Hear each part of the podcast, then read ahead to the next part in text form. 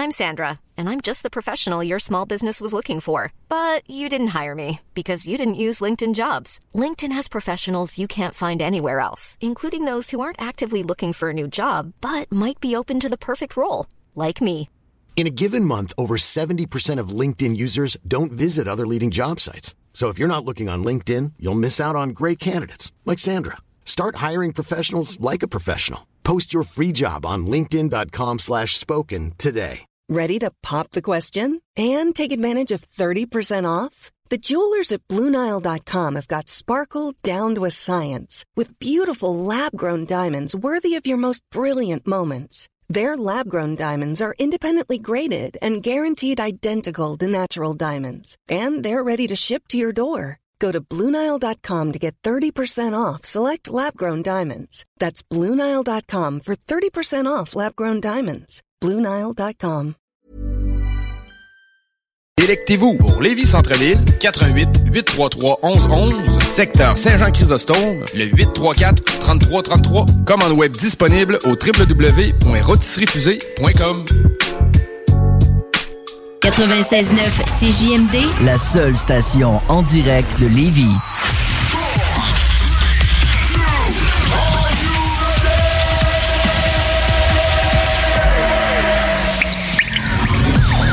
La bulle immobilière. La bulle avec Votre animateur, Jean-François Morin. Jeff, Jeff Morin. Courtier immobilier. Et son co-animateur. Kevin Filion. À chaque semaine, on reçoit des experts sur tout ce qui touche l'immobilier. Et on jase. Des questions. Des réponses. Pour tout ce que vous devez savoir. Dans l'univers immobilier. La bulle immobilière.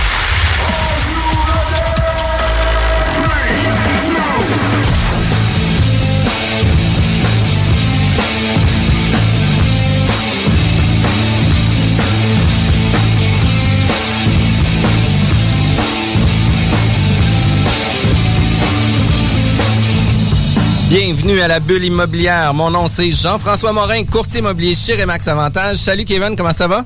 Ça va top shape. Jeff, je te parlais qu'il faisait gris avant de rentrer en onde, mais écoute, j'ai un notaire aujourd'hui de prévu, donc ça met du soleil dans ma journée. Pour une acquisition ou pour une vente? Une acquisition. Une acquisition? Yes. Des gens qui sont impliqués dans l'immobilier puis qui sont actifs dans l'immobilier arrivent à des résultats. C'est ça, le, c'est ça le secret, hein? Exact, exact. C'est que c'est comme ça euh, qu'on remplit nos, nos journées plus grises. Mais tu vois, l'automne, est- c'est quand même actif. Là. J'ai quelques transactions à venir, puis j'imagine que toi aussi, euh, ça tombe pas mort du tout. Là. Du tout, écoute, le, le mois d'octobre, ça a été extraordinaire au niveau du mois, puis on pensait avoir du retard un peu dans le mois parce qu'on s'est habitué à être dans le jus pour toute l'automne. Puis euh, tu vois, au mois de novembre, on a dépassé le nombre de transactions que de nombre de jours qu'il y a dans le mois de novembre. Là. fait que c'est quand même cool. Là. Fait qu'on est vraiment content. Euh, la bulle immobilière se veut euh, une émission de radio qui vient parler de différents sujets sur l'immobilier, qui vient entourer de différentes façons. Euh, Aujourd'hui, on a une spécialiste, une conseillère principale chez Mu Conseil. Bonjour Caroline Tanguay, ça va bien? Bonjour, ben oui, ça va bien. Merci de l'invitation. Ben, merci Ouais, d'avoir accepté. Puis là, on a quelqu'un de la région. Fait que ça, c'est cool parce qu'on a plusieurs personnes à l'extérieur de, de Lévis qui viennent à notre émission. Puis, tu viens parler d'un sujet où ce que euh, ça vient toucher les cordes sensibles, beaucoup pour les promoteurs, les entrepreneurs, beaucoup pour des des courtiers immobiliers ou des gens impliqués dans le milieu immobilier, puis aussi pour des citoyens, parce qu'il y a une grande incompréhension euh, de l'acceptabilité sociale de projets. Est-ce que je l'ai bien dit? Yes. Exactement. C'est bien parti. C'était bien, réchauffé. Fait que là, tu sais, je vais le garder là encerclé pour être sûr de le dire comme, comme il faut pour les prochaines euh, les prochaines séquences. Euh, L'acceptabilité sociale, c'est un sujet chaud. Qu'est-ce qu'on vient dire par rapport à ça, juste pour mettre une vue d'ensemble Est-ce que tu veux nous en faire un petit résumé? Ben, en gros, euh, l'acceptabilité sociale, puis oui, c'est un grand terme, là, peut-être compliqué à prononcer, mais c'est pas très compliqué de comprendre ce que c'est. C'est, dans le fond, d'être capable de mettre en place des conditions pour que les promoteurs qui développent un projet, puis les citoyens qui vont vivre avec une fois qu'il va être fait, puissent se parler au bon moment pour que le projet qui soit bâti soit un projet qui s'intègre bien dans son milieu, qui soit bien pensé, qui euh, finalement répond aux besoins, euh, puis cause pas plus de tort finalement qu'on essaie d'en créer. En gros, là, si on résume simplement, ça ressemble à ça. Fait que vous voyez comment c'est important d'être à l'écoute pour toute notre émission, pour mieux comprendre, mieux saisir les enjeux, puis de savoir comment travailler avec tout ça aussi, là, parce que il y a des façons de procéder, il y a des façons de faire qui vont faciliter aussi l'intégration des projets, puis l'acceptabilité du projet aussi. Euh, Caroline, j'aimerais ça que tu puisses nous parler un peu de ton parcours, euh, peut-être scolaire, tes expériences professionnelles, etc.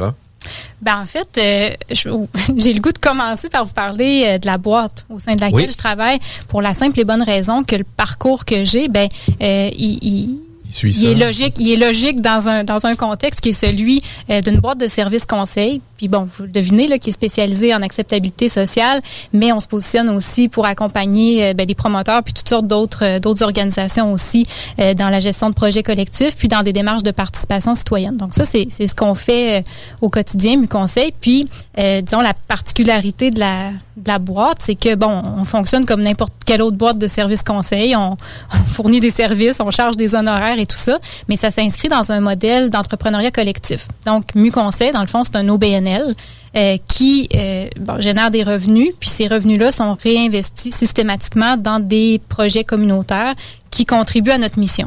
C'est quoi la mission qu'on se donne? Ben, c'est de faire en sorte de travailler avec des, des, des, gens, avec des organisations qui sont audacieuses, qui ont le goût de faire les choses autrement, qui n'ont pas peur non plus de ça, puis finalement qui ont le goût d'amener des, des changements positifs dans la collectivité. Donc, autant dans les mandats qu'on travaille nous, quand on fournit nos conseils, que ce qu'on fait avec l'argent que ça génère, ça vise tout le temps ça, à renforcer la capacité de tout le monde à à faire, à faire des choses qui font progresser notre société finalement. Euh. Pour pouvoir redonner collectivement. Exactement. Puis, est-ce que vous avez des organismes forts avec lesquels vous faites toujours affaire? Par exemple, euh, Remax est avec Opération Enfant Soleil, etc. Est-ce que vous, vous avez un organisme fort avec vous aussi? Ou vous changez souvent de partenaire par rapport à tout ça? Ben, on a quelques partenaires euh, plus euh, plus récurrents, mais on aime, dans le fond, s'investir dans, la structuration de différents projets. C'est que peut-être une chose que j'ai pas j'ai pas dite encore, le MuConseil a son, son siège social sur la Côte-Nord, à Bécomo. Donc, c'est là que, que l'organisation est née.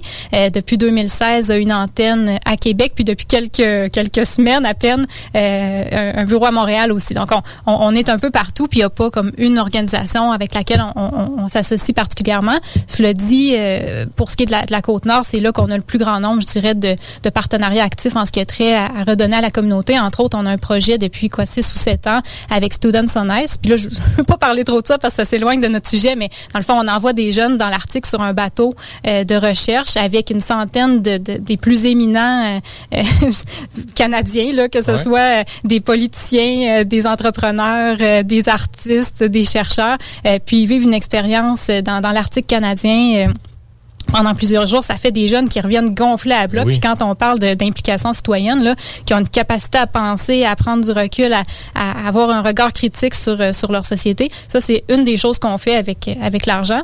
Dans la région ici de, de, de Chaudière-Appalaches, capitale nationale, ce qu'on ce qu'on développe en ce moment, euh, c'est embryonnaire, c'est pas un projet qui est concret encore, mais ce qu'on développe avec euh, un autre OBNL qui s'appelle Espace d'initiative, c'est une démarche qu'on appelle de lab urbain, où est-ce que euh, là on est en train de structurer une, une démarche où est-ce qu'on veut que des, des, des professionnels municipaux des chercheurs, puis des étudiants, puis des citoyens puissent euh, se, se, concerter pour trouver des solutions ensemble à des problèmes urbains, que ce soit la sécurité routière, que ce soit euh, la façon de penser la densification de nos milieux de vie. Euh, on est en train d'essayer de mettre sur pied une, initiative finalement qui permettrait de, de, répondre à ça. Fait que, bref, c'est quelques illustrations des retombées. Mais ben, si vous voulez, on peut revenir aussi plus au, au, concret de la chose. Donc, avant d'arriver à générer ces revenus-là, le travail qu'on fait auprès des promoteurs. Parce que est-ce que vous adressez principalement au niveau des promoteurs ou des fois justement vous allez vous avez comme mettons comme clientèle un comité citoyen, est-ce que vous êtes des deux des deux côtés un peu euh, de part et d'autre ou c'est principalement? Absolument, ouais, on est on est des deux côtés puis c'est une, grande fierté finalement de pouvoir euh, jouer sur tous ces tableaux là parce que dans le fond notre travail c'est de d'être capable de, de, se mettre dans les bottines d'un peu tout le monde puis d'aider les gens à cheminer sur une sur un terrain d'entente finalement. Euh, ça fait que oui, la plupart du temps, on, on se le cache pas, là, ceux qui ont l'intention, l'intérêt, puis les moyens de, de, de, de finalement de, de, de s'offrir une démarche d'acceptabilité sociale, c'est souvent les promoteurs. Fait que c'est souvent euh, c'est souvent eux qui sont nos, nos clients. Euh, mais ça arrive aussi très fréquemment que ce soit des municipalités. Donc qui voient qu'il y a une tension, qu'il y, y, a un conflit potentiel ou qu'il y a un projet qui va être compliqués, puis qui font appel à nous pour qu'on aide les gens à se parler euh, au bon moment. Puis oui, dans d'autres cas, c'est euh, vraiment des organisations de la société civile, groupes citoyens, organismes communautaires qui sont euh, qui sont nos, nos, nos clients. Fait que ça vous place dans une certaine zone de neutralité aussi, puis D'impartialité. Ouais, c'est ça, pour partir tout de suite la discussion, pour pas que, mettons, un comité citoyen vous voit venir comme, OK, les autres sont toujours engagés par les promoteurs, ils vont arriver avec le discours euh, du promoteur, là. C'est intéressant dans ce sens-là. Puis moi, je sais que j'ai bien fait mon travail quand le promoteur il recule là, puis qu'il dit ben voyons c'est pas fin ce que tu me dis. Ben c'est pas que c'est pas fin c'est parce que c'est ça qu'il faut que tu entendes à ce moment-ci pour réaligner ton projet. Puis je suis pas là pour euh, pour te dire que c'est le meilleur. Évidemment que c'est ça que tu pensais tu as des bonnes intentions puis euh, je veux dire euh, c'est c'est ton travail de le concevoir le mieux possible. Mais là dans le milieu où tu veux l'implanter ça a l'air que x y à faire ça fonctionnera pas aussi bien que tu pensais. Ouais. Euh, fait que n'y a pas de complaisance là-dedans. Je te transmets le message. Après, tu prends ta décision, puis c'est Ouais. toi qui décide, mais et qui décide. Mais, euh, mais comme tel, il faut. Tu sais, moi, je le sais que j'ai bien travaillé quand d'un côté puis de l'autre, les gens reconnaissent la qualité du conseil que je suis capable de donner parce que euh, parce qu'il est vrai. Puis il faut, faut savoir aussi que les, les intentions sont bonnes de part et d'autre aussi. Là. Ah ouais. Tu sais, Les citoyens ne doivent pas faire exprès non plus pour nuire à un promoteur en particulier. Au contraire, tu sais, c'est qu'ils se sentent, eux, non écoutés pour leurs besoins. Puis le promoteur, ben, tu sais, lui, dans son euh, développement de projet, ben, sûrement que en tête, c'est de l'intégrer dans le milieu puis de s'assurer que ça fonctionne bien. Puis c'est souvent une incompréhension, sûrement des deux parties, là, qui fait en sorte que les besoins de un pensaient combler les besoins de l'autre, puis les besoins de l'autre n'ont pas été comblés, puis demanderaient autre chose. j'ai rien à ajouter Ouais. à ça. C'est c'est exactement ça. Mais des fois, le choc est trop fort ou est trop direct. Ça fait que là, une tierce partie comme vous aussi, ça, comme tu nous dis en pré-entrevue, ça vient un peu détendre l'atmosphère puis dénouer les nœuds plus facilement. Mais on s'entend que ça prend un doigté. euh, On le voit déjà, ça prend un doigté assez, euh, assez aiguisé là, pour être capable de parler aux deux parties puis justement, des fois, les revirer un petit peu euh, dans leur shot, si on peut dire ça comme ça. Là. Oui, oui, exactement. Puis, dans le fond, effectivement, là, tu, tu dis tout le monde est bien intentionné. À la base, oui. Puis, je veux dire, il y a des cas d'exception, puis des, des, Ouais. des, des- des citoyens qui, pour X ou Y raison, vont toujours être réfractaires toujours. à, à un changement dans leur quartier. Ça existe. Là. On ne se compte pas de menterie. Ça, ça existe. Tout comme il y a des promoteurs qui sont pas parlables, puis qui sont convaincus qu'ils ont raison, puis que. Moi, moi, moi, ils en- ouais. bon, ça existe, de- des deux bords. Mais c'est des exceptions. De, Oui. dans, dans tous les cas, c'est vraiment des exceptions. La majorité des gens s'avancent dans. Tu es pour faire un projet, là. Tu es bien intentionné, tu, veux répondre aux besoins d'un milieu. Si si c'est pas ça ton intention, de toute façon, euh, ça, ça, répond à rien, ça fonctionnera pas. Fait que les intentions sont tout le temps bonnes. Maintenant, oui, des fois, il y a un glissement, puis ça prend un doigté parce que il arrive souvent que euh, les positions de départ peuvent être éloignées de, de ce qui Ouais. apparaît comme une solution tu l'as dit, c'est rare qu'il n'y en a pas des, des- des façons de progresser vers, euh, Ouais. vers un compromis. Là. C'est quand même cool, hein, Kevin? C'est des choses qu'on fait juste effleurer comme sujet, puis que là, on a déjà beaucoup le goût là, d'en apprendre plus, Ouais, puis de savoir ça- comment ça fonctionne, etc. Ça rappelle que l'immobilier, c'est des humains, comme on le dit souvent. Là, Ah, là je pense que le sujet d'aujourd'hui, on est dans directement l'humain là-dessus. Là. Ouais, directement. Puis écoute, euh, on va avoir notre cours 101 euh, de l'acceptabilité euh, sociale des projets tout de suite après la pause. L'alternative radio. On est de retour à la bulle immobilière. Mon nom, c'est Jean-François Morin, toujours avec mon acolyte Kevin. Euh, Aujourd'hui, on parle de l'acceptabilité sociale des projets. Écoute, Kevin, j'ai toujours peur de le dire. Machine. Je veux être sûr que ça soit euh, bien compris parce que pour moi, j'avais une grande incompréhension de tout ce qu'on parle aujourd'hui. Euh, on est avec une spécialiste, Caroline Tanguay, qui est conseillère principale chez MU Conseil. Euh, J'aimerais ça que tu puisses nous expliquer les fondements ou euh, que tu nous donnes un, un petit cours 101 de c'est quoi euh, l'acceptabilité sociale. Bon. Eh ben, on, on a survolé un petit peu euh, le, le sujet euh, avant la pause, justement. Là, comme je le disais, dans le fond, c'est vraiment un processus. OK? Euh, Le, le terme acceptabilité, faut pas le confondre avec acceptation. Ouais, c'est pas oui ou non. C'est pas, pas un oui ou- crochet sur un papier. là. Non, ben en tout cas, puis on pourra en reparler, euh, je, je pense un peu plus tard. Parfois oui, là, parce Ouais. qu'il y a certains, euh, par exemple, certains projets qui dépendent d'un changement réglementaire où est-ce que là, la conclusion, ça va être l'approbation par, par voie de référendum. Alors oui, parfois il y a une notion d'acceptation qui, qui est aussi, Tranchée, ouais. aussi bête que noir ou blanc, oui ou non.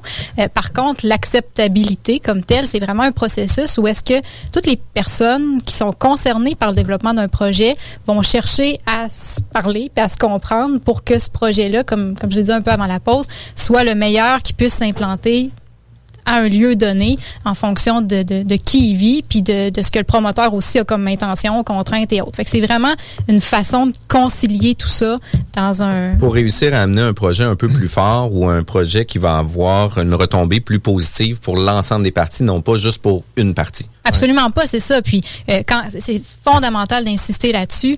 Euh, à peu près tous les, les promoteurs avec qui on, on, on, a travaillé ont tout le temps eu des gains directs. Là. Il a fallu qu'ils mettent du temps, il a fallu qu'ils mettent de l'énergie, il a fallu qu'ils pensent leurs affaires autrement, mais ils ont toujours un gain qui est, par exemple, que ça va se vendre bien mieux leur projet parce qu'il est en phase avec son quartier, oui. ou bien qu'ils vont avoir eu des nouveaux partenaires qui vont avoir été intéressés à leur façon de faire, ou carrément qu'ils vont avoir trouvé des clients à même le quartier euh, parce que parce qu'il a parlé au monde puis qu'il s'est aperçu qu'il y avait bien des gens qui, qui avaient un intérêt direct. Ben Est-ce oui. que ça se passe, ce projet-là? Puis est-ce que ça se peut que les, les, les, promoteurs puis tout ça puissent être gagnants aussi financièrement d'avoir euh, un peu cette recherche-là ou cette démarche-là en amont du projet, au départ, avant que le projet soit sur les tables à dessin? Ben totalement, pour deux raisons. La première, la plus évidente, le gain financier, il est dans le fait que tu perdras pas d'argent où tu dépenseras pas trois puis quatre fois à des produire un, des ouais, révisions de plan. Euh, fait qu'il y a vraiment un, un, gain qui est lié à la prévention des dépenses inutiles puis au gaspillage de, de ressources que tu aurais si jamais il faut que tu affrontes une crise ou que finalement ton projet tu dois le repenser deux puis trois puis quatre fois parce que tu n'avais pas les bons ingrédients de départ. Ça, c'est une chose. La deuxième, c'est le gain potentiel, comme je le disais, parce que le projet étant plus connecté à, à son quartier, ben il y a une valeur plus grande en général aussi. Puis est-ce que justement les promoteurs qui vont vous approcher vont quand même arriver avec une certaine esquisse, quelque chose, vont dire essaye de me présenter ça ou va vers ça ou vraiment tu sais, promène-toi, prends de l'information, puis euh, reviens vers moi. Tu sais, c'est quoi la démarche? Est-ce qu'on doit proposer un, un, certain frame de base ou vous pouvez aller vraiment plus dans la collecte euh, des idées, des informations, euh, des tendances du secteur? Ben, les, les, les deux se peuvent. Dans les deux ouais. cas, je pense que c'est une, une je veux dire, c'est une démarche où est-ce qu'on est quand même assez en amont, qu'il y a une esquisse de base, une intention. Ouais. C'est ça qui arrive le plus souvent. C'est rare qu'un promoteur a juste un terrain puis a absolument aucune idée de ce qu'il veut faire là. T'sais, il va avoir un flair. Je veux dire, ouais. c'est le travail d'un ben promoteur oui, ben d'être un peu visionnaire puis d'avoir une idée de ce qu'il a l'intention de faire. c'est rare qu'on qu part carrément de la page blanche. Par contre, ce que les promoteurs viennent souvent chercher auprès de nous, c'est ce qu'on appelle une analyse de départ. C'est que c'est de comprendre avant même de commencer à, à décider, ben, ça va-tu être euh, juste du résidentiel, je vais-tu intégrer du commercial, ça va-tu être euh, quelque chose de bien de ben dense, de bien flyé, de bien classique? De, en général, ce qu'on qu peut faire avant que justement cette recherche-là euh, aille trop loin, c'est de faire une analyse du quartier. Fait que oui, ça peut venir avec carrément l'effort le, de parler au monde, oui. d'aller d'aller recueillir, recueillir c'est quoi l'âme l'âme de la place, euh, mais ça peut être aussi de documenter, y a-tu des conflits d'intégration sociale dans le passé, y a-tu un passif dans quartier, y a-tu des projets qui ont qui ont mal passé puis qui ont amené euh, des, des dynamiques de confrontation? Ben ça faut en, faut en tenir compte. Y a-tu une problématique particulière dans le quartier euh,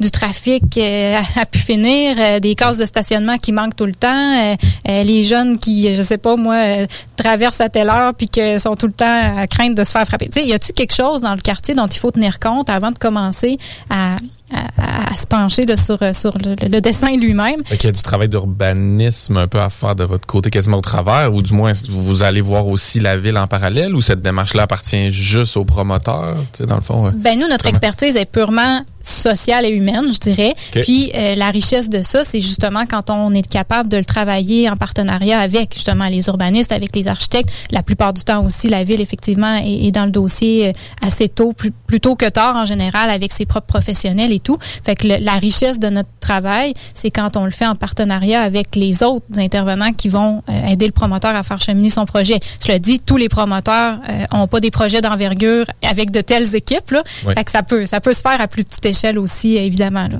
Okay. Puis quand vous consultez justement les comités citoyens ou les gens, c'est-tu vraiment vous allez cogner, faites du porte-à-porte, vous allez vous asseoir. De quelle façon terre, ça se fait, là? On, comment, on, comment on peut imaginer ça? C'est toujours des gros comités très organisés ou des fois c'est un peu plus euh, un peu plus informel ou tu sais ben, souvent comment... ça commence par quelque chose de très informel comme un coup de téléphone ou bon ben ces temps-ci en fait c'est surtout des coups de téléphone parce qu'on fait pas exprès de se déplacer euh, ouais. chez les gens puis de faire euh, une tournée de quartier chez toi là ouais, ouais bon ça, ça c'est circonstanciel mais euh, sinon ben un coup de téléphone à, aux 10 12 15 20 personnes qui vivent autour ben ça, c'est déjà une entrée en matière qui, qui, est constructive, puis qui fait que le lien de confiance, il se bâtit euh, vite. Et oui, ça se fait de commencer par une assemblée euh, publique, mais des fois, ça peut être bon aussi de créer des contacts plus euh, plus personnels avec avec les personnes qui vont être les plus touchées. Puis ça permet d'un peu de canaliser la discussion aussi, parce que il y en a, il y a, les citoyens, il y en a qui vont prendre position très, très facilement.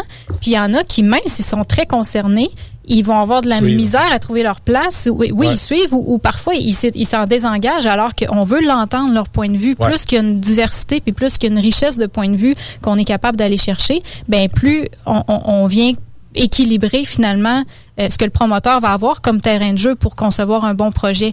Euh, si c'est malheureusement ce qui arrive souvent, si on attend, par exemple, qu'une grogne s'élève, puis qu'on a affaire avec euh, un groupe de citoyens qui est très, très, très préoccupé, mmh. ben on risque de, perdre un peu le, focus, puis le, sens de cette démarche-là qui est, oui, d'entendre les préoccupations, mais aussi de prendre en considération l'intérêt plus collectif. Puis, tu sais, est-ce que ça se peut que dans l'approche provenant justement d'une conseillère comme toi, euh, qui appelle au nom de Mu Conseil pour sonder le secteur va avoir une meilleure ouverture que le promoteur qui dit écoute, je suis entrepreneur XYZ, j'ai acheté ce terrain-là, j'aimerais ça construire 425 euh, portes avec 20% commercial. Qu'est-ce que vous en pensez?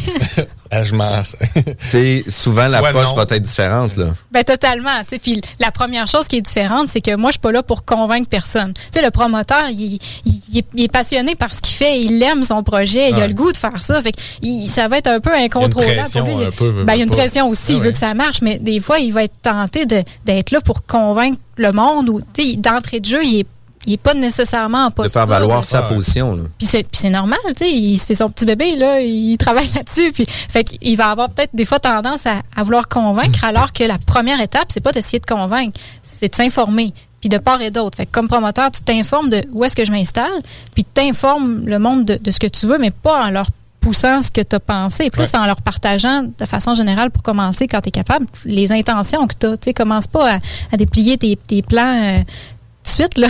c'est juste de créer un contact sur les, sur les grands principes.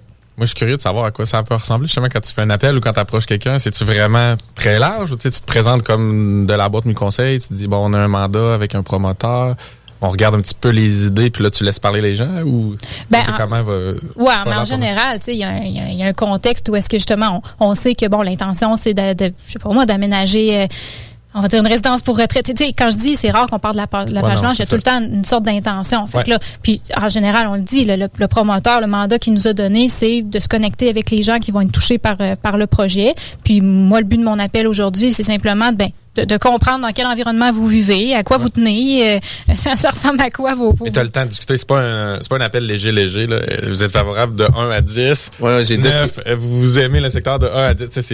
J'imagine c'est un peu plus humain, un peu plus... Euh, vous documentez aussi toutes les conversations, les discussions que vous avez, puis il doit y avoir aussi plusieurs points qui vont revenir dans des secteurs névralgiques, par exemple, avec vue ou des choses comme ça, il doit avoir plusieurs points qui reviennent à la base. Là, ah ben moi je veux pas perdre ma vue, ah ben moi tu sais je veux pas euh, avoir un gros building qui va faire en sorte que je vais ressembler à un petit champignon à côté du building, etc. il doit y avoir des gens qui ont euh, sensiblement toujours les mêmes préoccupations, puis vous devez en amont déjà savoir sur quel pied danser dès l'approche du projet. Exact. Puis comme je le disais, des fois, même avant de faire un premier appel ou d'organiser une première rencontre euh, d'information et d'échange avec les citoyens, il y a des choses qu'on peut savoir. Fait que ça, on, les documente. Puis des fois, ça, ça devient des, des, points sur lesquels on est capable aussi de, de, faire avancer la discussion avec, avec les voisins. Et bon, ben, ce qu'on ce qu'on comprend, par exemple, on regarde euh, la revue de presse. on comprend que bon, il y en a eu plusieurs des projets euh, dans, dans le quartier qui ont, qui ont changé pas mal le, le, visage le visage des lieux. Comment vivez-vous par rapport à ça? On, on, est capable des fois de carrément d'aller au front là, avec des éléments qu'on sait qui sont sensibles, puis euh, entendre, les, la réponse. entendre les gens là-dessus. C'est ça. Puis ça, c'est une approche très, très personnelle, mais il y a des approches aussi où ça vaut pas toujours la peine d'y aller cas par cas, ou est-ce qu'on peut juste ouvrir une, salle à un moment donné, un espace de discussion, puis bon, tous ceux qui s'intéressent, on distribue un feuillet par les portes, venez, jaser. Ouais, je trouve ça le fun que vous preniez le temps de faire ça, dans la mesure où vous avez les ressources pour le faire, parce que c'est vrai qu'un groupe de 20, 30 ou 100 il y a souvent une voix qui s'élève ou une direction ou une tendance, c'est celle-là qu'on entend. Mais tu sais, s'il y a 100 personnes, il y a peut-être 100 avis ou peut-être pas autant, là, mais je veux dire, le fait que vous le fassiez individuellement, ça va vous donner le pouls vraiment plus large sur la réponse au projet. Là. Puis de déjà préparer aussi le, le, projet à ces, à ces pas cette confrontation-là, mais ces enjeux-là qui va faire en sorte que les gens, pour eux, c'est important. Fait que quand on va faire la présentation du projet, ben, on va être déjà dans la résolution du problème pour dire, écoutez, on a compris que vous, vous, vous avez ces éléments-là, puis on va les mettre. On a pensé le projet en conséquence. Exact. Puis, puis tu sais, au-delà d'arriver avec un fait accompli, vous êtes, euh, tu sais, euh, demandé au conseil de ville pour donner votre opinion versus que de l'avoir travaillé en amont. La réception doit être complètement différente aussi, mais il y a toujours aussi le point, puis là, c'est le point où ce que moi je m'emballe, tu sais, que pas dans ma cour, je veux pas que ça soit là, puis tu sais, ton projet va nuire à mes projets à moi, puis tu sais, toute cette partie-là. Puis moi, j'ai toujours l'impression qu'on va donner toujours plus de poids aux citoyens versus les 300 000 autres qui s'en sacent qui sont d'accord qu'un projet lève. Mais les trois quatre qui ont levé la main puis qui ont levé un petit comité puis qui ont fait une petite organisation pour contester contre un projet, ben ça leur donne beaucoup de poids. Est-ce qu'il y faire ça, ça vient un peu contrer ces éléments-là aussi parce qu'on vient préparer tout le monde dans une résolution de projet à long terme? Ben totalement. En fait, ce que je, ce que je crois fermement, puis ce que je constate par l'expérience sur le terrain, c'est que plus justement on va être capable d'ouvrir une discussion qui est saine, qui est constructive, qui implique un maximum de gens concernés, ben plus peut-être le, phénomène du pas dans ma cour va être va être dilué parce que euh, effectivement, si on parle pas à personne, puis qu'on on attend finalement que peut-être les personnes les plus directement touchées ou les plus sensibles à, un changement euh, s'élève, puis finalement, il, occupe toute la place, ben, au lieu d'avoir une discussion rationnelle sur les pistes de solutions, ben, le débat s'emballe plutôt du côté des impacts du projet, alors que, bon, il y a tout le temps une façon de, de, gérer ces impacts-là, de les atténuer ou de les, de les, penser autrement, mais pour ça, il faut parler à plus de monde. Puis, tu sais, en même temps, c'est euh, c'est très, très délicat comme sujet c'est très délicat pour les municipalités. Des fois, les projets, à quel moment ils vont être présentés, les élections vont arriver, il va y avoir une décision stratégique à prendre la municipalité pour approuver ou ne pas approuver un projet de par les élections. Puis on se le cachera pas parce que ça existe pour vrai. Euh, comme c'est délicat aussi pour la municipalité de pas avoir une prise de décision hors de tout doute, ben, il va faire en sorte que souvent la ville va pas s'opposer, mais donnera pas d'avis favorable jusqu'à temps qu'il n'y ait pas euh, une uniformité dans la décision. Est-ce que vous le vivez ça aussi dans vos projets?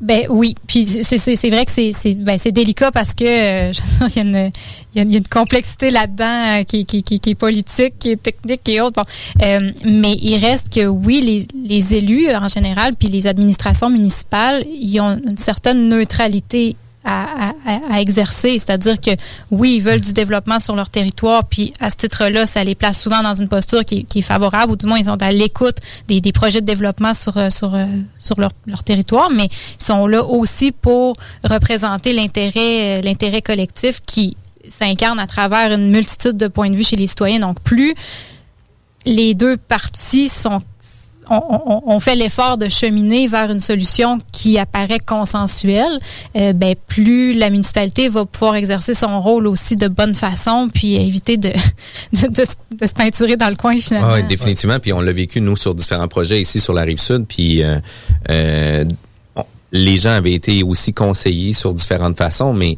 le projet, comment qui était abordé, c'est on a un projet de remplacement, voici notre projet, ça a été contesté. Euh, par la suite, il y a eu les intervenants qui sont arrivés plus tard, mais le mal était comme déjà fait parce qu'il y avait déjà le projet de remplacement qui était établi. Fait que de l'avoir travaillé différemment au départ pour avoir une meilleure intégration, pour s'assurer qu'on soit en mesure de comprendre les points de vue, ça va faire en sorte aussi que quand tu arrives à la municipalité puis que tu donnes ton projet, euh, où ce que euh, la ville peut constater tu as fait les efforts nécessaires pour faire le compromis pour en arriver à cette dernière situation-là où ce que tu n'as pas le choix de faire ça, ben l'ouverture est plus grande. Puis tu sais, pour un sujet personnel comme ça, puis je l'ai vécu, on a une piscine qu'on doit faire chez nous, on est sur un coin de rue, on est dérogatoire, on n'a pas le droit de mettre de piscine euh, creusée avant telle distance. Comme on savait pas qu'il y aurait une pandémie, nous on voulait pas de piscine, fait qu'on avait fait des grands patios, des grandes affaires. Mais là, on se retrouve avec un terrain restreint au niveau de l'implantation d'une piscine. Puis quand j'ai appelé la municipalité, quand j'ai parlé au conseiller, quand je me suis fait conseiller aussi pour ma demande de dérogation, ben il me dit écoute, il dit dans ta demande de dérogation, fais-le correctement dans le sens que euh, indique-nous que tu as fait tous les efforts nécessaires pour mettre une piscine ronde, une piscine ovale, tu as une piscine hors terre, une piscine semi-creusée, une piscine ci, puis là, de par ta configuration, puis tes demandes de permis, puis qu'est-ce que tu as fait, t'es pas arrivé à ton consensus de qu'est-ce que tu voulais initialement, que là, maintenant, la seule et unique raison, c'est d'être dérogatoire à la réglementation pour faire en sorte que ça puisse fonctionner. Dit, si on est capable de constater ça, assurément qu'on devrait avoir un avis plus favorable que de dire c'est ça ou c'est rien. Prouver ta démarche. Exact. Puis en faisant ça, ben Christy, on, notre démarche devait prendre deux mois, puis crime, ça a pris trois semaines. On a eu l'accord, bingo, puis... tous les citoyens ont accepté dans ta rue pour ta piscine. Ben là, je suis allé en amont. Je suis allé en amont. Écoute, je suis allé en amont. J'ai fait signer mes voisins Non, pour dire qu'ils étaient en accord avec mon Mais projet je de comprends le piscine. parallèle. Puis, tu sais, le parallèle est bon, là. Ben oui, le définitivement. Tu, tu montes ta démarche, puis comme tu nous dis encore une fois en entrevue, c'est ces gens-là aussi, tu sais, ces, ces personnes-là qui vont prendre la place, qui vont élever leur voix, on peut pas juste les tasser ou les ignorer, dans le fond. C'est soit qu'on qu'on tu sais, qu'on gère ça à la source, puis qu'on essaie d'avoir euh, justement une discussion, un consensus, puis de cheminer avec eux. Si on pousse ça en dessous du tapis, ben là, ça revient juste plus fort, finalement. Ça revient juste plus fort, puis ça va prendre plus de temps à gérer, puis Ouais. ça va coûter plus cher, puis ça va Ouais. créer des, des conflits. délais, puis tu sais, puis- il- C'est ça, il y a, il y a- il y a pas mal juste des conséquences négatives qui peuvent arriver à essayer de faire comme si euh, les oppositions potentielles n'existaient pas, finalement. tu nous disais en même temps que c'est pas nécessairement parce qu'il y a un ou deux ou trois citoyens qui, qui restent sur leur position, qui se campent sur leur position jusqu'à la fin qu'un projet Ne ne pourra peut pas pas, aller de l'avant. Ben non, le- ça reste c'est le collectif qui, sais, qui, qui le remporte là. L- l'unanimité, on n'a jamais vu ça. Là. Je veux Ouais, dire euh, que tout le monde trouve euh, qu'un projet est absolument parfait puis qu'il n'y en avait pas de meilleur, Ouais. ça n'existe pas. C'est, on parle du mot consensus, c'est celui que tu as employé, euh, Jean-François. Là, c'est, on cherche plutôt le, le juste milieu finalement où est-ce que tout le monde va y trouver son compte. C'est-tu intéressant, Kevin? C'est absolument très intéressant. Merci beaucoup, Caroline. On revient tout de suite après la pause. 96.9 FM. Nous sommes de retour à la bulle immobilière. Il faut pas manquer Kevin Pépin avec Copy Management juste à la fin de notre émission. Euh, un de nos partenaires qui commandite notre émission vient donner des capsules euh, super intéressantes euh, au niveau de l'investissement immobilier. Je vais pas comme- dire Kevin, parce que c'est un E. Ouais, c'est vrai. c'est un vrai, pareil. C'est quand même un Kevin. C'est quand même un Kevin. On est avec euh, Caroline Tanguay, euh, conseillère principale chez MU Conseil. On parle de l'acceptabilité sociale sur différents projets. On parlait que ça pouvait être pour des gros projets. On pouvait parler, on parlait aussi que ça peut être aussi sur des petits projets. Mais euh, juste avant, vous ne faites pas juste l'immobilier non plus. Non, ben je, je, je l'ai dit dans le fond, euh, on a une pratique qui est assez large. On est partout euh, au Québec. Le siège social de l'organisation est sur la côte nord, fait que les premières armes puis l'expérience de base de, l'organisation, c'est dans des, projets miniers, industriels, euh, portuaires. euh, Je veux dire des, dynamiques d'acceptabilité sociale qui sont loin d'être euh, micro-quartiers. Là. Fait qu'on on a de l'expérience dans des très, très gros contextes excessivement complexes comme ceux-là, tout comme on en a dans des projets de, de moindre envergure euh, ou de plus grande envergure dans, dans le domaine immobilier. Là. Puis euh, un des sujets qu'on a parlé hors d'onde, c'était euh, tu sais des histoires un peu crunchy. On veut toujours savoir euh, On ça existe-tu? Euh, Est-ce que tu peux nous donner un peu euh, des exemples de qu'est-ce qui arrive quand ça se passe mal?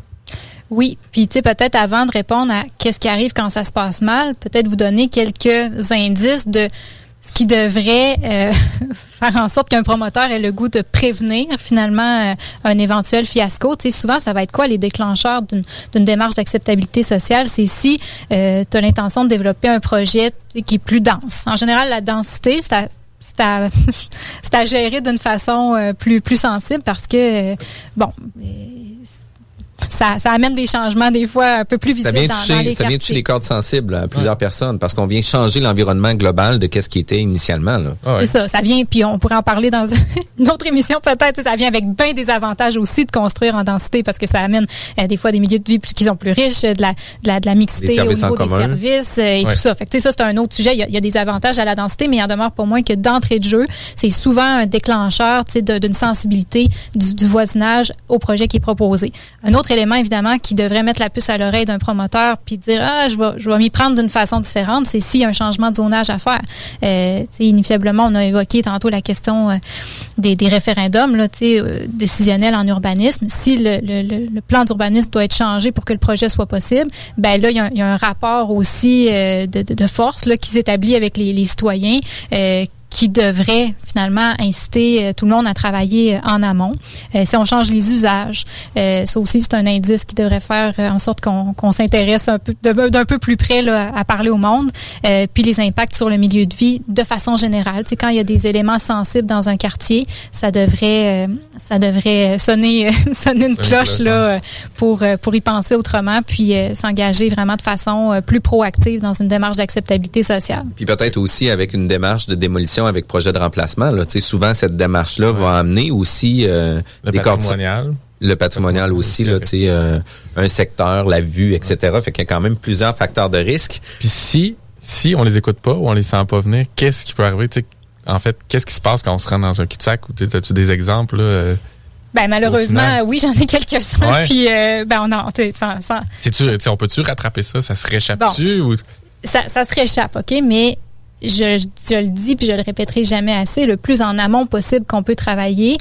Puis le moins creux on s'enfonce dans une crise, le plus facile ça va être de trouver les fameux terrains d'entente qu'on cherche. Fait que souvent, il y, a des cas qui sont durs à rattraper, c'est quand, moi j'appelle ça un passif social, là, quand le voisinage a été écorché par un autre projet qui a créé des impacts, qui, qui ont tendance à, à pas avoir voulu, puis qui a passé pareil. Ça, en général, ça prédispose mal euh, au, dialogue parce que des fois, ça fait que les gens, en commençant, sont un petit peu sur, euh, sur la défensive. Mais pour euh, le promoteur, c'est quoi les, les impacts de ne pas s'en occuper?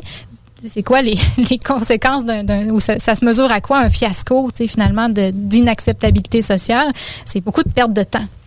C'est des démarches finalement où est-ce que d'un projet qu'on pensait pouvoir implanter en X mois, ben on vient de multiplier le calendrier par par trois, par quatre parce que il faut gérer une crise. Ça c'est une première incidence. Euh, il y a l'argent que ça coûte. Tout à l'heure, on parlait sous l'angle des gains, puis de, de ce qu'on épargne finalement quand on quand on s'y prend au bon moment. Mais dans une crise d'acceptabilité sociale, il y a des coûts épouvantables que ça peut euh, venir qu'à générer. Puis oui, pour les professionnels, mais dans d'autres cas, ça veut dire en gestion de réputation, en, en relations publiques, euh, beaucoup, de, beaucoup de travail à faire pour, pour rattraper le lien de confiance qui était... Euh, qui perdu.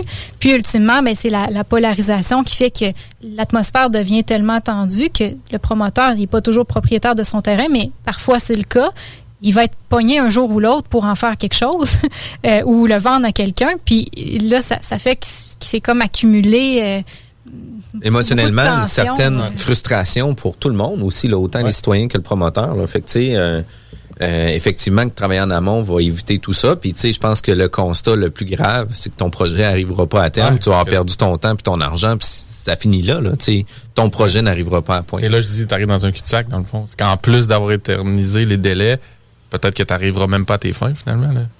exact. doublement perdant. Puis, la bonne nouvelle, c'est qu'il y a des histoires à succès. Ben oui, puis il y en a beaucoup. Puis je veux dire, c'est pour ça que je pense que c'est pour ça qu'on se rencontre parce que force est de constater que. On, s'est rencontrés sur un succès aussi, là, sur euh, Co-Cité ici sur euh, à Saint-Nicolas. Euh, puis j'ai trouvé ça vraiment intéressant là au niveau de la présentation du projet parce que on s'est fait présenter le projet non pas par des courtiers immobiliers mais justement par des gens de Mu Conseil qui nous expliquaient un peu l'environnement, qu'est-ce qui va s'en venir, etc. Fait que je trouvais l'approche vraiment vraiment le fun aussi. Là. Hum. Puis bon, euh, c'est ça, sans, nécessairement aller à fond dans celui-là, si, si, je peux illustrer, ça ressemble à quoi euh, un succès, ben en général, oui, c'est un promoteur qui se prend d'avance, qui est au courant du milieu dans lequel il s'implante, qui est sensible pour vrai, puis qui a le goût de connaître le monde, qui vont être ses voisins. Ça, c'est généralement des ingrédients euh, de base. Mais tu sais, tantôt, Kevin, tu demandais, ben, y a-tu des, des, des fiascos, y a-tu des façons qu'on peut rattraper? Il arrive parfois qu'on a l'impression qu'on va, qu'on qu'on va l'échapper, comme on dit, là, que le projet est sur une, bien mauvaise pente, puis que finalement, on on, fonce dans un mur, mais en réalité, il arrive des cas aussi où est-ce que des projets comme ceux-là, on est, on est capable de les rattraper avec la bonne dose d'humilité qu'il faut de la part du promoteur. Puis, je peux peut-être vous raconter euh, une petite histoire qui se passe ici dans, dans, la grande région. Euh, de Québec, disons ça comme ça, euh, un projet euh, qui impliquait une modification au règlement de zonage, euh, autant pour le nombre d'étages qui était qui, qui, avait, qui avait l'intention d'être construit que pour l'usage. On est sur un terrain qui était zoné commercial, puis où est-ce que le promoteur, ce qu'il avait comme intention, c'est de, de mettre en place une résidence pour aînés.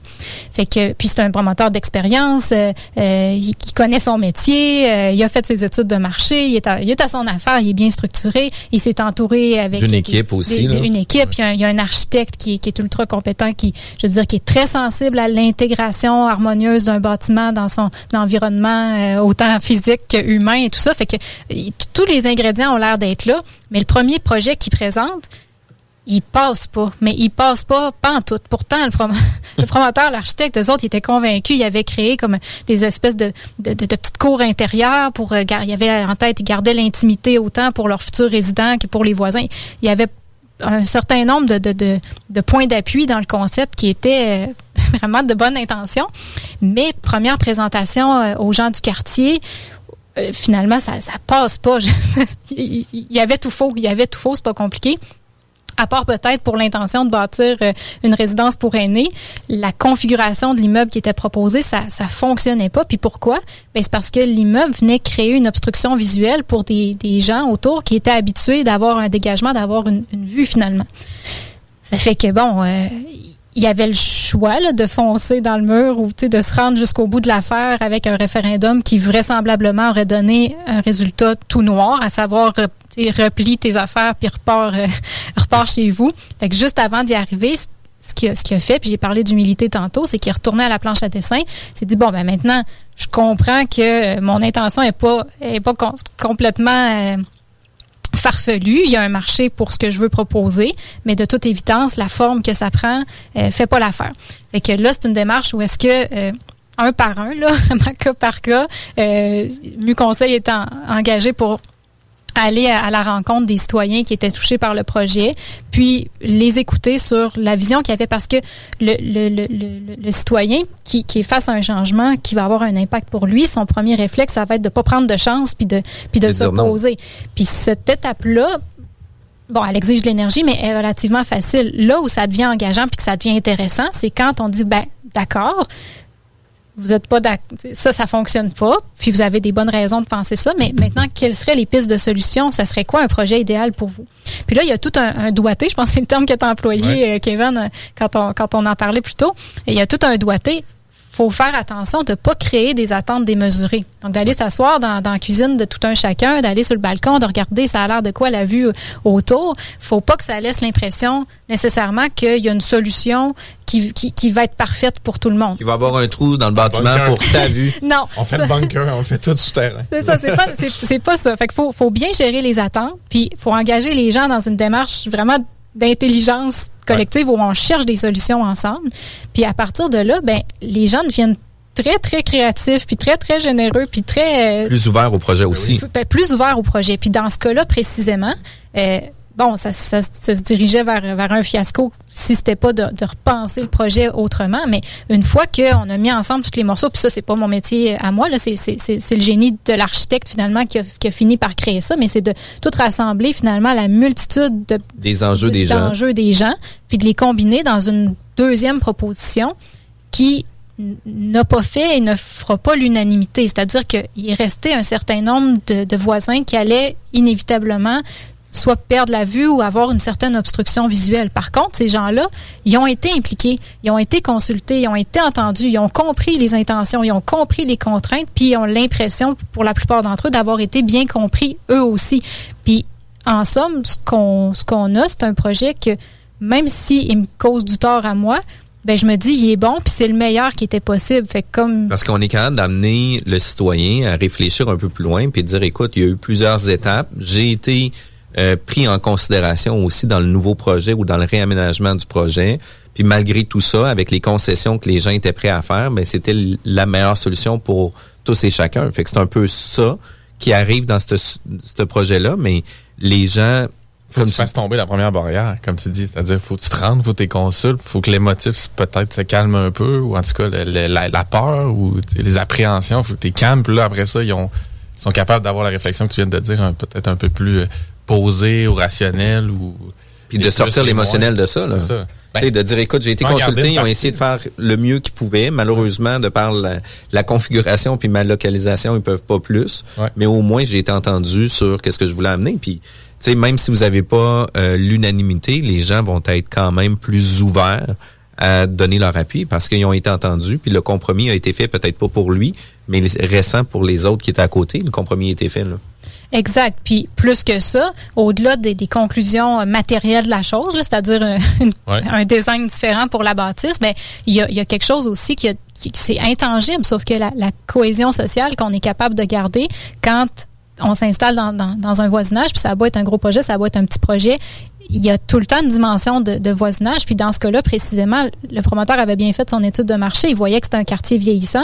Puis à la fin de la démarche, ce qu'il a vu, c'est que il y avait au moins autant de gens qui étaient sur sa liste d'attente venant du quartier qui voulaient aller s'installer euh, à l'intérieur de, de- de l'immeuble qui allait être bâti parce que leurs besoins en matière d'habitation évoluaient puis que Il était rendu là. ren- il était rendu là. Ça fait que ils voulaient pas à tout prix qu'un projet se fasse, puis surtout pas au prix euh, de leur vue ou de, de, disons, de la qualité de vie qu'ils estimaient avoir, mais ils étaient non seulement ouverts à ce qui se passe quelque chose, ils étaient littéralement intéressés, euh, puis ils voyaient un avantage à ce que ce, ce projet-là s'installe dans leur quartier parce que ça répondait à un besoin.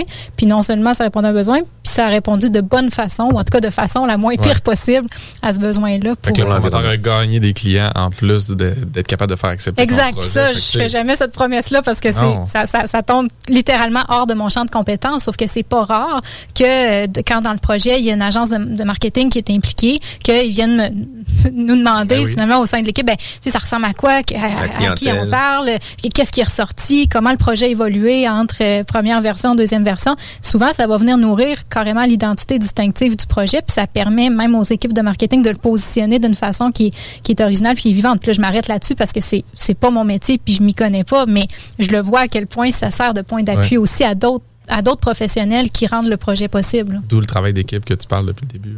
Tout à fait. Euh, tu, tu dirais-tu que fondamentalement, autant les fiascos que les réussites, mais ce que ça nous dit, c'est que les promoteurs, souvent, ne veulent pas se poser cette question-là ou osent pas. Aller poser la question aux citoyens, c'est comme si on part de la réponse, finalement.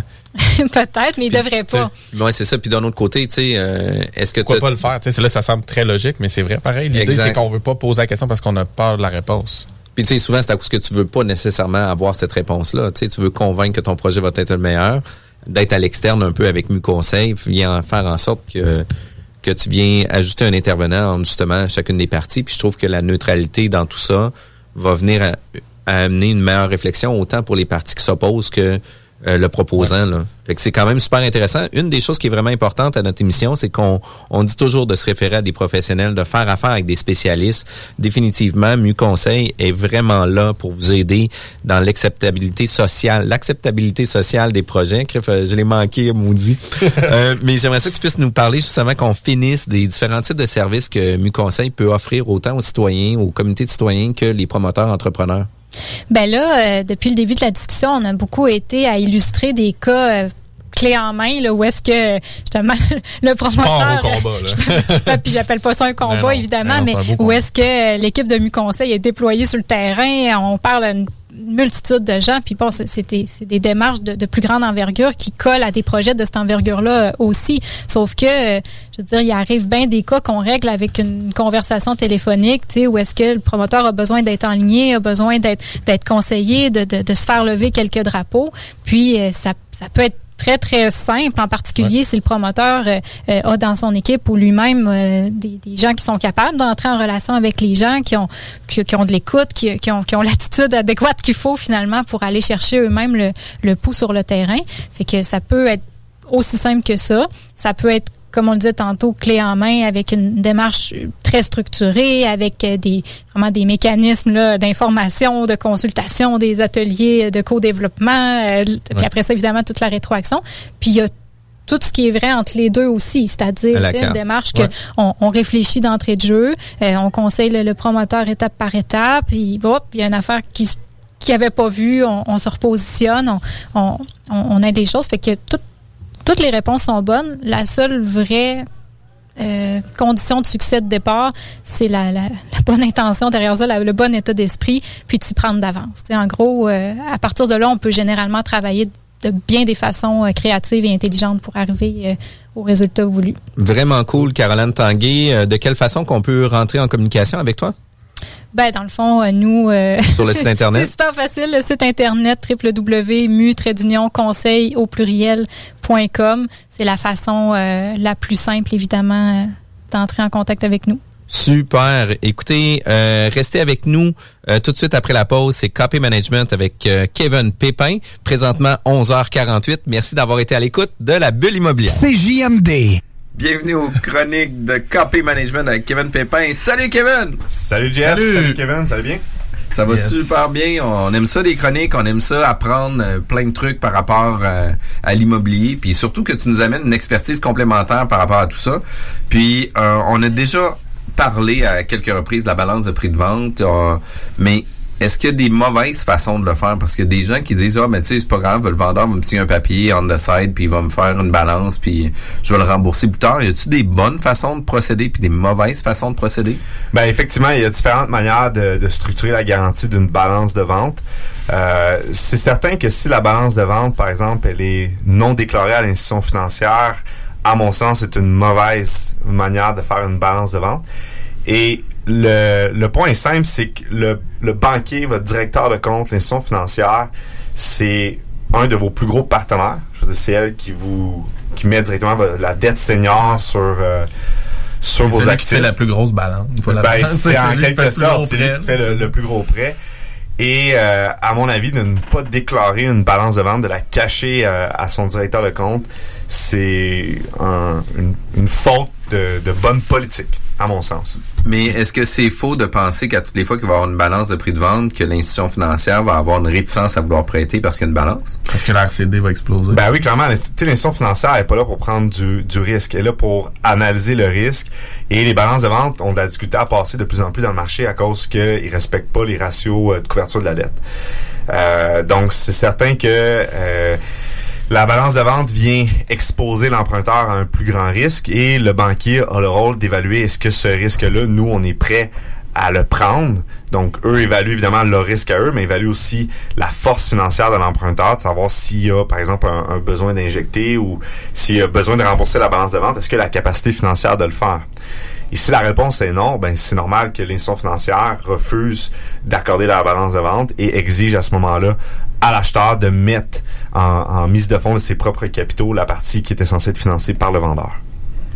Puis justement, si ça devient souvent une barrière, le, le RCD, comment on peut l'aborder justement, comment on peut la mettre en place, la balance de prix de vente, l'annoncer à notre banquier, puis espérer ou du moins euh, contrôler la façon de, de- de- de- que ça fasse du sens financièrement pour toutes les parties. C'est sûr que le banquier, ben, deux choses. Première des choses, il va analyser principalement le ratio de couverture de la dette. C'est sur ce critère-là qui va vraiment, euh, qui va être le plus important. Mais il va aussi regarder le fait que, hey, il y a quelqu'un qui va être en deuxième rang. Bon, le banquier reste en premier rang, donc la priorité en cas de liquidation de l'actif, c'est lui qui va être payé en premier. Euh, mais ça reste que d'avoir un deuxième rang, il n'aimera pas nécessairement ça. La balance de vente, la, la manière que euh, moi je favorise pour la structurer, c'est plus d'aller sur une hypothèque immobilière. Donc euh, c'est de donner en garantie les actions de la société, mais ça, ça n'empêche pas qu'il faut avoir 100% de la mise de fonds lors de la transaction. Donc ce qui peut être fait, c'est qu'on démontre au banquier qu'on a vraiment la capacité d'acheter l'immeuble. On achète euh, l'immeuble avec toute une mise de fonds. Et par la suite, ben le, le, le vendeur, tout ça se fait directement chez le notaire. Le vendeur nous fait simplement un prêt privé qu'on donne en garantie sous des actions de la société. Euh, encore une fois, il y a plein de manières de structurer. Il y a plein de manières de le faire. Et moi, je suggère évidemment euh, d'en parler à son directeur de compte, de savoir quelle est la meilleure manière de le faire pour que ça respecte de ton côté, que tu te sens pas trahi, tu te sens pas qu'on t'a caché de l'information et que tu le juges pas comme étant un, un risque supplémentaire à ton prêt. Parce que de la façon que tu viens de la- de la- l'amener là, ça n'a pas d'impact sur le ratio de couverture de dette, si je comprends bien. C'est monté de cette façon-là. en Ben, c'est parce que, tel. en réalité, ça devient comme un prêt privé à la, à la con- à la société. compagnie, ça. Exactement C'est pas dans l'achat de l'immeuble même, vu que Exactement. au jour du notaire, tu as effectivement la mise de fonds complète, par exemple 25 si tu conventionnel. là. Exactement. C'est sûr que euh, il y a tout l'aspect fiscal aussi qui est à prendre en considération pour le vendeur. Donc, on va être sûr que ça soit classifié comme une, une vraie balance de vente, donc une somme à recevoir pour qu'il puisse bénéficier de l'avantage fiscal. Euh, mais en effet, c'est pas dans. On démontre qu'on a vraiment les liquidités pour l'immeuble. Après ça, nous comme société, ben on décide qu'une partie de ces de ces liquidités-là, on veut l'avoir en prêt. Évidemment, euh, il y a bien des, des directeurs de compte qui vont l'interpréter comme une genre de balance de vente détournée, mais ça reste que c'est votre plus gros partenaire financier. Je pense que vous devriez avant tout être soucieux de l'aspect politique de votre relation politique avec votre directeur de compte et de voir comment il est confortable avec ça. Comment comment est-ce qu'on peut la structurer pour que ça fonctionne, pour démontrer que j'ai la capacité d'emprunt? Je respecte tes, ratios en termes de capacité d'emprunt, mais une fois qu'on a fait la transaction, ben moi je veux avoir un prêt privé du vendeur avec les liquidités qu'il a eu de la vente. Fait que là, tu es en train de dire que euh, dans la confection de la balance de prix de vente, la transparence est de mise du début jusqu'à la fin avec votre conseiller euh, financier ou euh, votre banquier ou peu importe. Puis par la suite, toi, qu'est-ce que tu dis? C'est cacher le pas. Parce qu'on veut pas non plus que ça devienne une fraude. Tu veux pas non plus être pénalisé par rapport à ça. Puis tu veux pas te faire rappeler ton prêt à cause. Non, parce que c'est considéré comme une fraude hypothécaire. Si tu, en fait, si tu ne déclares pas quelque chose au banquier qui aurait euh, eu comme résultat de changer sa décision, mais c'est- c'est une fraude hypothécaire. Euh, je sais que certains, y a, il y peut avoir une certaine forme d'enseignement dans le marché que c'est correct de ne pas déclarer la balance de vente, de la contourner puis de faire un genre de de, de prêt caché. Rendu là, c'est vous qui prenez le, le- risque. Euh, euh, si vous êtes si vous écoutez cette capsule-là et que vous faites ça, je veux dire, ça fait pas de vous d'une mauvaise personne, c'est juste d'être conscient du risque que, vous prenez et que vous mentez à votre plus gros partenaire financier qui est l'institution financière. Et euh, nous, dans toute l'histoire du, du portefeuille, de toutes les transactions qu'on a faites, la quantité de fois que notre directeur de compte nous a aidé à faire des choses qui n'étaient pas censées fonctionner, c'est hallucinant. Donc, servez-vous-en comme un allié et développez une bonne relation d'affaires avec lui pour que quand vous l'appelez pour vous lui contez des histoires, il n'y ait pas toujours le doute de dire Ah, il est en train de me mentir? Il est Ouais. en train. Tu sais, y a quelque chose qu'il me dit pas? Puis en réalité, là, tout ce qu'il veut, c'est avoir son prêt. Donc, développer vraiment une bonne bon relation feeling, avec ce là. trait. Non, c'est pas un bon feeling. bon Qu'est-ce que tu veux avoir avec ton banquier, justement, c'est une relation de confiance qui va faire en sorte qu'à toutes les fois que tu vas l'appeler, il va trouver, lui, une opportunité à vouloir faire affaire avec toi, puis trouver un- des solutions pour que ça marche. Parce que, tu sais, au final, tout le monde va être gagnant dans une situation comme ça. Votre directeur de compte il est là pour aller euh, battre votre dossier auprès du crédit. C'est, c'est lui qui est sur la première ligne de front. Donc, euh, en effet, si vous développez une super de bonne relation avec et qui, il ou elle a vraiment confiance en vos projets, vous démontrez que vous avez un bon track record, puis que justement vous faites bien les choses, ben ça va vous favoriser parce que veux, veux pas, il y a une game aussi de négociation qui joue à l'interne au niveau des banques. Là. Puis dans, dans le marché actuel, pour l'investisseur moyen, là, si on, mettons, on se ramène à, notre auditeur là, qui nous écoute, qui a le goût de faire un investissement, ça se peut-tu en 2020 de monter une balance de prix de vente? Euh, parce que dans l'exemple que tu donnais tantôt de, de, de venir s'hypothéquer sur la, la, la- en fait, sur la valeur mobilière de la société, si tu t'es créé une compagnie tout simplement pour ce projet-là, finalement, c'est juste une boucle. Là. Je veux dire, tu n'auras pas plus de prêts euh, de, en, en mettant ça en place si tu n'avais pas déjà une société qui avait d'autres investissements. Fait qu'est-ce que dans ton optique à toi, ça se monte une balance de prix de vente? Actuelle en 2020 dans un marché primaire ou secondaire? Ben, ça se monte encore. C'est sûr qu'il faut aborder euh, l'aspect de la, la, dette senior dessus. Donc, si vous êtes évidemment dans une dette SCHL, ils débordent, ils vont vraiment pas démordre du ratio de couverture de dette à respecter. Si vous êtes dans un financement conventionnel, ben là, évidemment, il y a plus de négociations qui peuvent être faites. Euh, mais oui, ça se monte encore. Et ce qu'il faut pas oublier, c'est que la balance de vente, oui, on aborde le ratio de couverture de la dette. Mais mettons qu'on oublie un prêt assuré par la CHL, qu'on reste juste dans un prêt euh, conventionnel, ben toute la notion de force de l'emprunteur va la capacité de réinjection de l'emprunteur, euh, toute ces- cette notion-là financière de de la société et de l'actionnaire qui est derrière la société va être prise en compte. Et évidemment, si vous faites des, des, des joint ventures, vous avez plusieurs partenaires, ben, si vous avez aussi la force du nombre qui rentre en ligne de compte, mais ça peut vous aider à structurer des balances de vente et même à aller chercher des, des financements conventionnels avec des ratios de couverture de la dette qui sont déficitaires. Donc, euh, si vous êtes de démontrer que, ben, si le, le- on n'arrive pas justement, à, si l'immeuble n'arrive pas à supporter son service de la dette, son paiement hypothécaire, ben, nous, l'ensemble des actionnaires derrière, on a la capacité financière, on a la, la, la valeur nette en plus de ça, puisque notre valeur nette excède X montant le, le, le prêt, puis que le banquier juge que son risque est vraiment minime, why not? Il pourrait y aller sur un financement avec une balance de vente, un ratio de la dette déficitaire, et le une crédit bonne pourrait, caution. une bonne caution, le crédit évaluer, ben écoute, oui, mais toute chose étant égale par ailleurs avec l'ensemble du dossier, on juge qu'on est confortable dans le risque, clairement. Donc, ça se fait. Ben oui, ça peut se faire. Et euh, moi, le point, c'est surtout c'est les balances de vente qui sont non déclarées. Euh, puis je veux dire, rendu là, c'est la manière que les gens font de la business. Je veux dire, c'est Ouais. correct pour eux. Ben, si tu magasines une nouvelle adresse à chaque financement aussi, ça peut être périlleux. là. Ça peut être difficile de monter une relation puis de justement arriver à des situations où tu es capable avec ton partenaire financier de, de sillonner au travers des possibilités. Si à chaque fois tu dois changer parce que tu en as passé une en, en Exactement en ça. québécois, là. Oui, et je dirais que nous, plus souvent, ça nous a aidé de bâtir cette relation-là avec notre, euh, notre banquier que ça nous a nuit. Donc oui, des fois, c'est non. Mais il est arrivé Ça commence plus- par un non. Ouais, ça commence par un non, mais c'est arrivé plus souvent de, de, de oui. Puis à un moment donné, la, la relation, quand elle se forge, ton directeur de compte qui a vraiment confiance qu'il il est en train de bâtir une relation de transparence puis qu'il a toutes les données, ben il a le goût d'aller se battre pour toi. Il a le goût d'aller se battre pour euh, ton dossier. Puis c'est la même chose pour le, direct- le, le- le courtier hypothécaire. Là. Que vous faites affaire avec un courtier hypothécaire ou un directeur de compte. Donc d'avoir cette relation-là de transparence, euh, je pense que c'est primordial en affaires, que ce soit avec votre... C'est pas parce que c'est une institution financière oui, vous dealez avec l'institution financière, mais ultimement, vous dealez avec la personne qui est au, est, est- au front, qui est votre directeur de compte ou votre courtier hypothécaire. Je pense que ça nécessite une relation de transparence puis de dire les vraies choses. Euh, donc, à ce moment-là, c'est à vous de voir comment est-ce qu'on peut travailler ensemble pour structurer le meilleur deal puis arriver à faire la transaction pour faire vos projets. Puis au niveau euh, fraude hypothécaire, comment que la balance de prix de vente pourrait être interprétée de cette façon-là? Euh, T'as-tu des, des, des guidelines que ça, faut pas faire ça, ça, faut pas faire ça, etc., etc.?